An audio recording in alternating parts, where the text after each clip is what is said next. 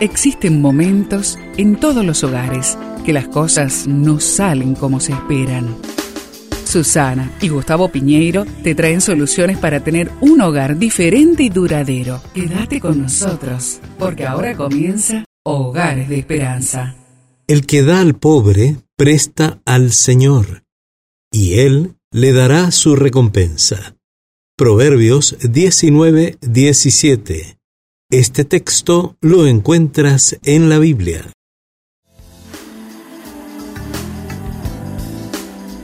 Servir a los más necesitados no es tarea fácil. Requiere ponerse al nivel de sus necesidades y en algunos casos convivir con ellos. Nunca olvidaremos el viaje que hicimos para ver las necesidades que había en una comunidad educativa, pero que también tenía necesidades de agua potable. Allá pudimos ver la necesidad de construir aljibes que permitieran el acopio del agua de lluvia.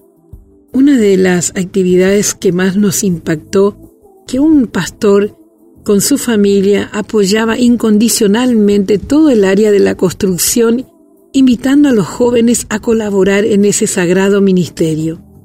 Es notable ver cómo él y su familia se habían mudado al mismo lugar, vivían allá, para poder levantar esta estación misionera en apoyo a la educación de nativos y también de jóvenes y niños que eran cercanos a este lugar.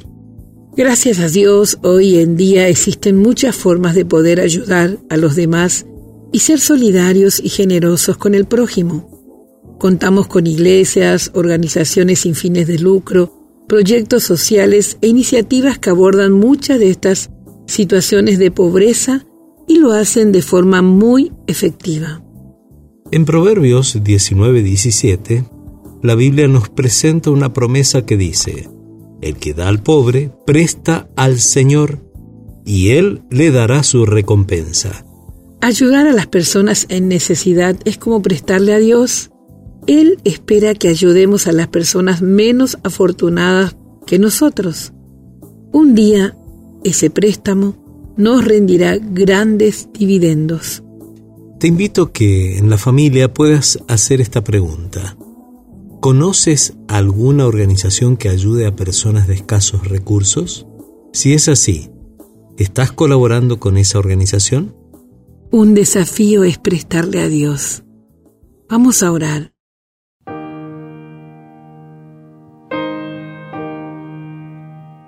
Amado Dios, por favor dame sensibilidad y la oportunidad de bendecir a personas menos afortunadas que yo.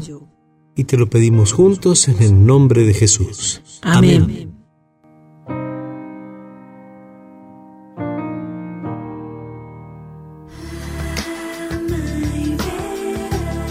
Esperamos que el tema de hoy, junto a Susana y Gustavo Piñeiro, haya traído la esperanza a tu vida. Si deseas ampliar este tema, seguí al Dr. Gustavo Piñeiro en Facebook y Twitter.